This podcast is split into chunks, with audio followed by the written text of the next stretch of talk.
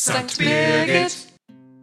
Hallo, heute kommt die Folge mal wieder aus der Kita Herz Jesu. Wir haben mit den Kindern ein bisschen über Beten gesprochen und mal geguckt, was die da so zu sagen haben dazu. Wie spricht man mit Gott? Beten. Und wann betet ihr?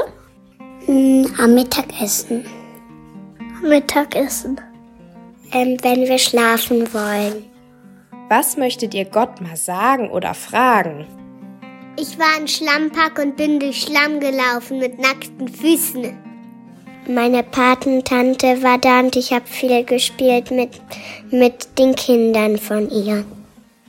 Mir hat nicht gefallen, dass Mats nicht teilen wollte. Mir hat's nicht gefallen, dass ich mich verbrannt habe.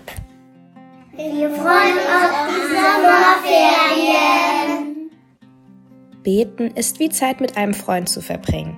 Du kannst deinem Freund erzählen, was am Tag passiert ist, er hört dir ganz genau zu und du lernst dadurch deinen Freund noch besser kennen.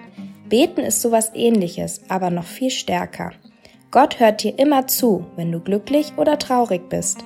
Beim Beten ruhst du dich nicht nur vom Lärm des Alltags aus, du kannst dann auch auf dein Inneres lauschen, auf das innere Geräusch deines Herzschlages. Und Gott hört uns und er hört uns zu.